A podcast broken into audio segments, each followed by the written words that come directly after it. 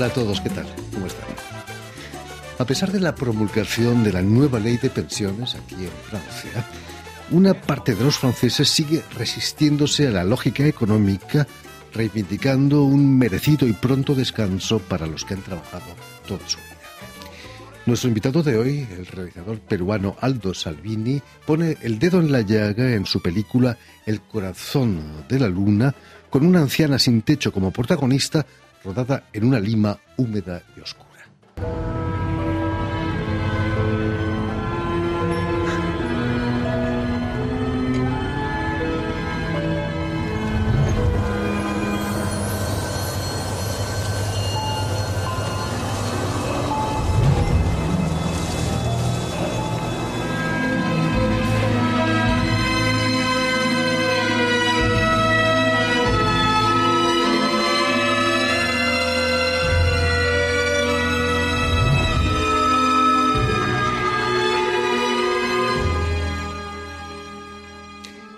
Tardes, Aldo. Bienvenido a Radio Francia. Muchas Hola, gracias yo. por haber hecho el esfuerzo de, de venir hasta nosotros. No, no, gracias a ti por la invitación. Eh, eh, ¿Te ha sorprendido el agitado clima social que está viviendo ahora Francia? Eh, no, porque vengo de un país que está bastante bien agitado. Más agitado, Sí, ¿no? un poquito más agitado. Está casi ya con asma de tanta agitación. Este, no, es, eh, en el Perú ahorita estamos viviendo eh, épocas un poco convulsas, pero que viene desde antes. O sea, esto viene, se viene sumando y sumando y sumando. Decías que la gran diferencia con Francia es que en Perú ha habido muertos. han habido muchos muertos este y una violencia muy, muy extrema no este pero también han habido eh, ha habido mucha muerte civil pero también han habido aunque me ha habido un policía este una violencia que es un poco un poco creo que ya muy, de- este muy loca no muy Terrible. sí terrible Hablando de las pensiones de jubilación, eh, los pueblos autóctonos allí en América, la vejez gozaba de un gran respeto ¿no? por toda la comunidad. Eh, se ha perdido ese respeto a, a- a la experiencia adquirida por los más viejos. Sí, mira, yo vivo en una ciudad este, como Lima, que es muy cosmopolita, muy grande, además es una ciudad caótica, que ha crecido mucho. Eh, y el Perú son muchas naciones. Eh, y dentro de Lima también lo son. O sea, hay sectores que uno ni conoce y los, y los que viven allá tampoco conocen las, las otras partes o, o han ido muy pocas veces, como si te fueras de, de turismo a, a Lima Sur, a Lima Norte y de ellos eh, viceversa, ¿no? Y soy un soy totalmente urbano. Entonces yo trato de hablar de, de lo que yo veo a diario en, en la ciudad donde yo vivo, ¿no? Y esa es la historia de, de una de las personas que de alguna manera durante mi vida he visto que deambula por las calles de Lima, ¿no? Antes había muchas más que ahora en Lima. En verdad, este, veo más gente sin hogar acá en París o en Los Ángeles, que estuve ahora en, en diciembre para los Oscar, que era increíble la cantidad de homeless que hay en, en todos Los Ángeles. Una cosa que era Terrible, ¿no? terrible. ¿eh? Y esos son invisibles para el resto de la sociedad. Sí, un poco de lo que habla la película, es que nadie, nadie los ve. O sea, todo el mundo está de espaldas a estas personas y, y si te mueres en la calle, te moriste. Y de, por ahí, hace dos meses murió una persona, una señora en un mercado en Gamarra y de- la encontraron al día siguiente muerta. O sea, ya había muerto el día anterior, sentada en su sitio donde se paraba, se sentaba todos los días a mendigar o a no sé. Y la encontraron muerta al otro día. o sea, la encontraron no, no es que la hayan encontrado porque estaba perdida, no, estaba ahí muerta y la gente pasaba. y es un poco lo que pasa con este personaje. Terrible. Eh, permíteme, Aldo, que recuerde a nuestros oyentes que has nacido en Bogotá en 1964. Son 62. 62, perdón. Sí, había un error, pero no tuyo, sino de, no sé, alguien filtró que yo era del 64, por mí bien, pero no soy del 62. No quería envejecerte más de la cuenta. Eh, Pero desde los ocho años, eso sí, vives en Lima Sí. eh, y que has adoptado la nacionalidad peruana. Pero cu- cuéntanos, ¿cuáles fueron las circunstancias que tu familia se mudase a Lima? Lo que pasa es que mi madre es peruana, mi padre era italiano, eh, se conocieron en el Perú, tuvieron a mi hermano, se fueron a Colombia a trabajar. eh, mi padre enfermó de cáncer a los 42, murió, entonces Eh, mi abuela materna fue, que era ecuatoriana, pues mezclado por todas partes, este, fue a buscarnos a, a, Bogotá, a, perdón, a Medellín, donde yo vivía, y nos trajo, nos llevó a, Lima, y ahí me quedé, y soy, soy peruano, ¿no? Soy limeño. que no, fueron fáciles eh, las circunstancias. No, no, creo que de alguna manera, este, en, en todos mis trabajos siempre hay una, un tema que tiene que ver con la orfandad ya sea de, ser este un hijo que pierde a, un padre o al revés, o viceversa, un padre que ha perdido al hijo, ¿no? Este, y es, y es, un, es un tema recurrente en lo que yo he hecho que me di cuenta después, ¿no? No me gusta mucho psicoanalizarme, pero trato de conceptualizar mi trabajo, pero también me dejo llevar mucho por el instinto y por el impulso, ¿no? Pero, seguro que a pesar de todo te quedan recuerdos de tus primeros años, allí en Medellín quizás. Sí, claro, yo viví en Medellín desde... Nací en Bogotá, nos fuimos a vivir en Medellín creo que cuando yo tenía, no, sé, dos, meses, tres meses, no sé. Pero sí, yo tengo este, recuerdos muy, muy bonitos de, de Bogotá, de, perdón, de Medellín y mi madre siempre dice que la mejor época de su vida fue Medellín, ¿no? Imagínate. Vas a realizar tu primera película en 1991, un cortometraje titulado eh, el gran viaje del Capitán Neptuno. Sí. El universo de Pasolini no está muy lejos, ¿no? En blanco y negro. Eh, tus orígenes italianos cuentan para algo, ¿no? Yo creo que sí, definitivamente hay un ADN ahí que, sí, a mí me encanta el cine italiano, me encanta Pasolini, Fellini me, me fascina, igual que Ettore Scola, por ejemplo, ¿no? Eh, y la música, soy muy, melómano, mi padre era melómano, y de alguna manera me inculcó de chico el, gusto por la música clásica. Y luego yo ya he ido cultivando ya otros, otros géneros. Me encanta el, el rock progresivo, el metal, el jazz. Es lo que más consumo, ¿no? De música. Pero siempre estoy escuchando música y, y yo creo que sin la música, con la, sin la música que yo hubiera, que yo he escuchado, no sería el cineasta que soy. En Italia la ópera es el deporte nacional y no el calcio, el fútbol, como muchos piensan. ¿no? Es más importante la ópera que el fútbol. Y me encanta la ópera también. Eh, vas a realizar varias series para televisión y telenovelas. Eh, ¿Tan difícil era el mundo del cine allí en Perú en los 90 para tener que dedicarte a la televisión? Sí, lo que pasa es que había una ley de, protección que, que permitía hacer cortometrajes que eran exhibidos en los cines obligatoriamente, y ahí se creó una, una, una guerra entre el, exhibidor y el productor, porque el, el exhibidor no ganaba nada de esta, con esta exhibición de, estos cortos, entonces lo que hacían era, en esa época los proyectores eran a carbón, entonces bajaban las lámparas. Y uno iba a ver los cortos y veía un desastre, ¿no? Y muchos productores también se beneficiaron y lo que hicieron era hacer plata porque simplemente era, hacían, invertían 5 mil y sabían que iban a ganar 15, ¿no? y hacían en verdad cualquier porquería, ¿no? Pero en esos cortos han habido grandes, grandes cosas, ¿no? Y han salido grandes cineastas, ¿no? Como las de Aldo Salvini, naturalmente. Eh, tu primer largometraje, Bala Perdida, eh, lo estrenas en 2001 eh, y obtuvo un gran éxito, sobre todo de, taquilla. es cierto que recaudó más de un millón de dólares. No, no. He visto en algún lado que... No, no. La película, para... Mira, es bien, es bien extraño. Lo que pasa es que esa película, si yo la estrenara ahorita y hubiera hecho la cantidad de gente que hizo, sería un super éxito en el Perú. En su momento fue un éxito mediano, porque es una película, creo yo, este, bastante dura, que es la historia de unos chicos limeños, típicamente limeños, que se van al Cusco de fiesta de promoción, pero en verdad se van a reventar en drogas y bla, bla, bla, y todo eso. Que hay toda esta cosa me da eh, Cusco considerado como un sitio místico y donde la gente va, pero en verdad hay todo un submundo bien sórdido, que yo lo he visto, y la película habla de eso.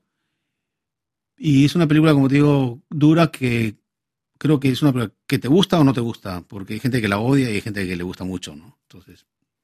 A ti te encanta el género policial, ¿eh? Sí, me encanta. Me encantaría hacer películas policiales, pero He hecho dos películas de, corte criminal que son Django 2. Este... Esa sí que ganó mucho dinero. ¿eh? Sí, esas sí. Esas sí ganaron plata. Pero esas son películas que hice por encargo, ¿verdad? Mi película, mi largometraje más personal, que nació totalmente de mí, es esta película. Porque Bala Perdida es una adaptación de un libro de Raúl Tola, ¿no? Pero El corazón de la luna sí es algo que tiene que ver más con los cortos que yo hice en los 90. Precisamente el género fantástico también te interesa. Sí. Eh, la ciencia ficción. eh, ¿qué, películas te llevaron al género fantástico, por ejemplo? Godzilla, las japonesas, este, Harryhausen. Las bellas de, de niños. Sí, claro, Harryhausen, las películas de este, Jason y los Argonautas me encantaban, ¿no? Y el cine de terror también me encanta.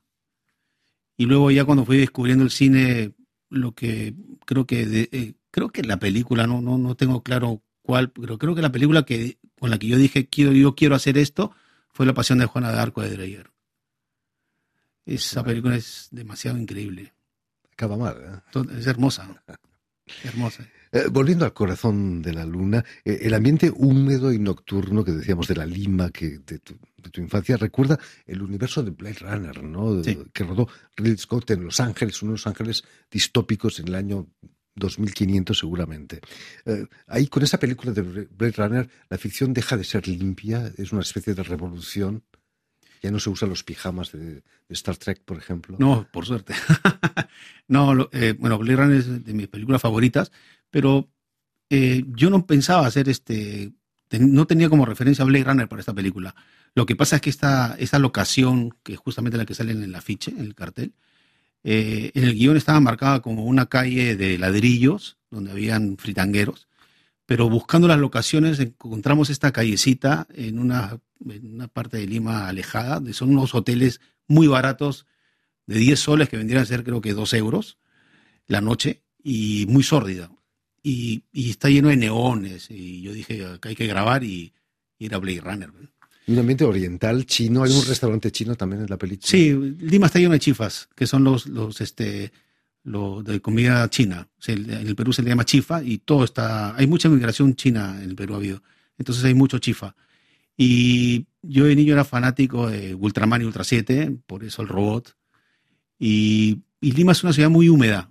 No llueve, pero es muy húmeda. Siempre está, en, en invierno está todo mojado, pero es, una, es algo mojado que no corre, que no se limpia, sino que se queda empantanado. Es, es una ciudad, es un desierto. Es la ciudad, después del Cairo, la ciudad más grande del mundo, eh, hecha en un desierto, ¿no?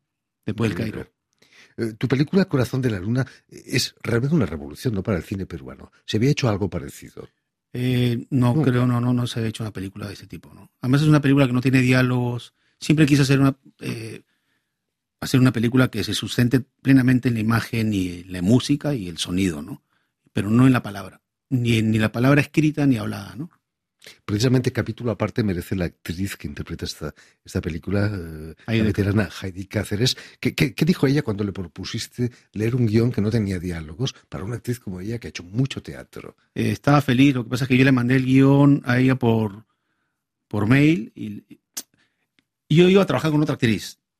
Durante esta película tiene, yo la empecé a escribir en el 2008 y recién 14 años después la he podido estrenar. Y cuando yo empe- empecé a escribir este guion pensé en una actriz peruana, eh, peruana que es muy buena y que me encantaría seguir trabajando con ella o, o trabajar con ella. Pero faltando 15 días para, para el rodaje, eh, no estaba muy convencida por unos problemas, no sé. La cosa es que le dije, ¿vas a poder o no? Y me dijo, no. Y eso fue en el momento cuando estamos ya haciendo maquillaje y todo, ¿no? Entonces le llamé a Ide, que yo había trabajado con ella entre las novelas, y le dije, te voy a mandar un guion. A la hora me llamó y me dijo, Aldo, y, me, leyó todo lo que estaba en el subtexto del guion, porque es un guion que no tiene diálogos. Que no tiene de 40 páginas. Y dije, bueno, tienes que ser tú. Lo que pasa es que la imagen de ella es diferente a la otra imagen. Eh, Aide es una mujer más bien corpulenta. Y yo cambié el chip con ella, entonces la volví a dibujar porque me gusta dibujar los personajes. Entonces la dibujé a ella como iba a ser el personaje. Y, y como dicen, lo- el, el- el personaje es el que encuentra al actor, ¿no? Y esta película sin Aide no sería esta película. Es increíble lo que hace ella, el compromiso que tiene, nunca dice no. Es, es increíble. Además, no, no es fácil para una actriz que, que fue una belleza más joven interpretar a una mujer eh, Mm. marginal. Sí, y lo que pasa es que el trabajo de maquillaje de, de- que hizo este eh, Rocío Vázquez es de transformarla con el pelo y la cara, todo, porque ella no, no es así, ¿no? Es una mujer, eh, es adulta, ma- eh, mayor, pero no, no, no para nada es así, ¿no? Terrible, ¿no? Sí. El otro protagonista de la película es un robot digno de una película japonesa de serie B, de las que nos hablabas, Godzilla, contra los monstruos. Es serie B también, ¿no? ¿no? has tenido miedo de que se, te identificara con una película de serie B? No, me encanta la serie B. Samuel Fuller me encanta. De, mi cineasta favorito. Además, la serie B ha inventado todo el cine casi moderno, digamos, ¿no? Estos directores que no tenían plata para poder, este, ni tiempo, entonces empezaron después a, a economizar. Entonces decían, ya no hay que ver que camine por la calle, de frente entró a la casa, ¿no? Y no, la serie B a mí me encanta. Tu rodaje ha sido un poco mejor que eso, ¿no? Sí, ha sido mejor. Sí, yo tuve la, es una producción de la Universidad de Lima, totalmente, la, y fue un apoyo increíble a, todo nivel, económico, pero también creativo, ¿no? Yo no tuve censuras para nada, ¿no? Hablando de ese robot, ¿se encuentran en las calles gente disfrazada de, robot como ese? Sí, que, al final de la película sale. Él, es, en verdad, eh, la persona que sale al final es, es un artista eh, ambulante, que son los que se paran en los semáforos a, poder eh, subsistir, ¿no? Entonces hay varios tipos de, hay de todo. Encuentras, antes, antes había más, pero la pandemia cambió un poco la cosa, ¿no?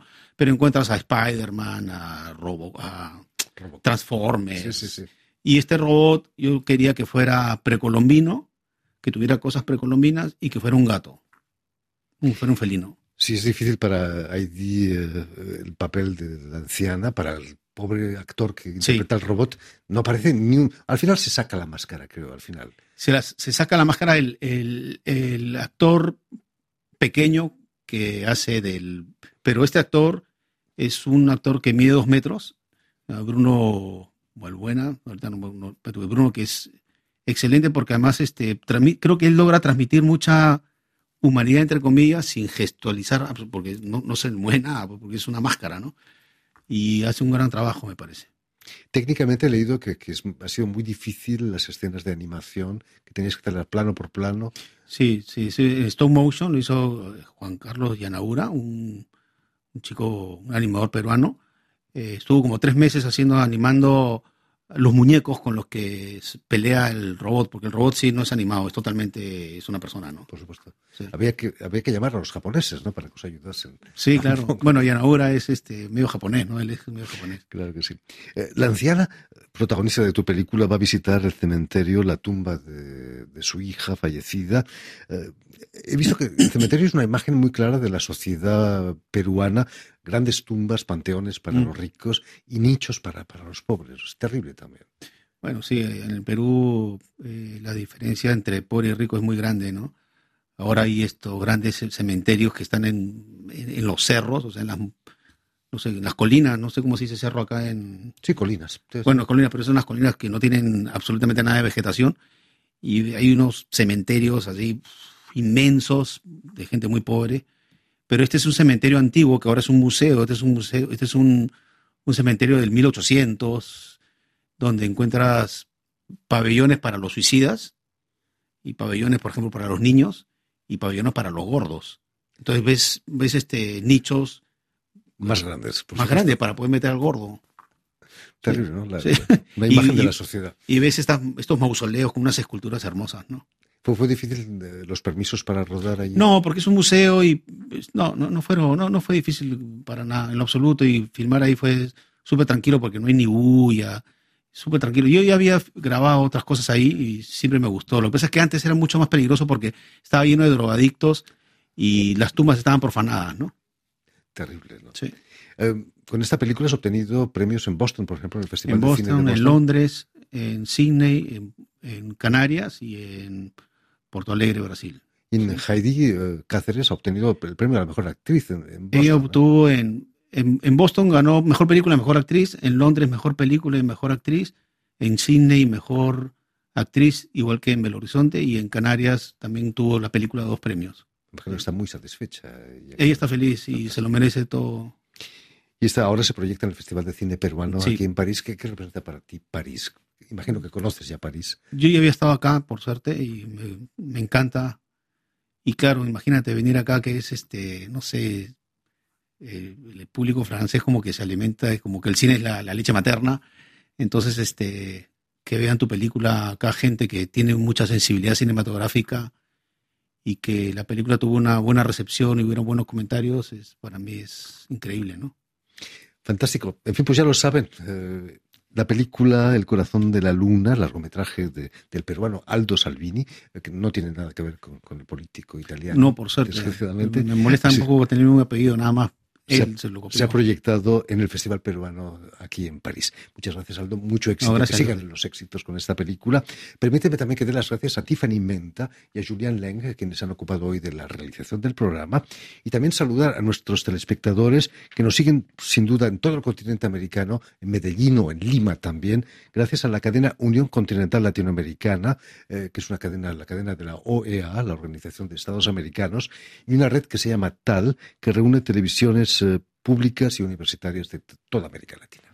gracias a ti, Jordi. Gracias a ti. Y a ustedes, muchísimas gracias por su atención y les damos cita para una nueva edición de El invitado de Radio Francia Internacional.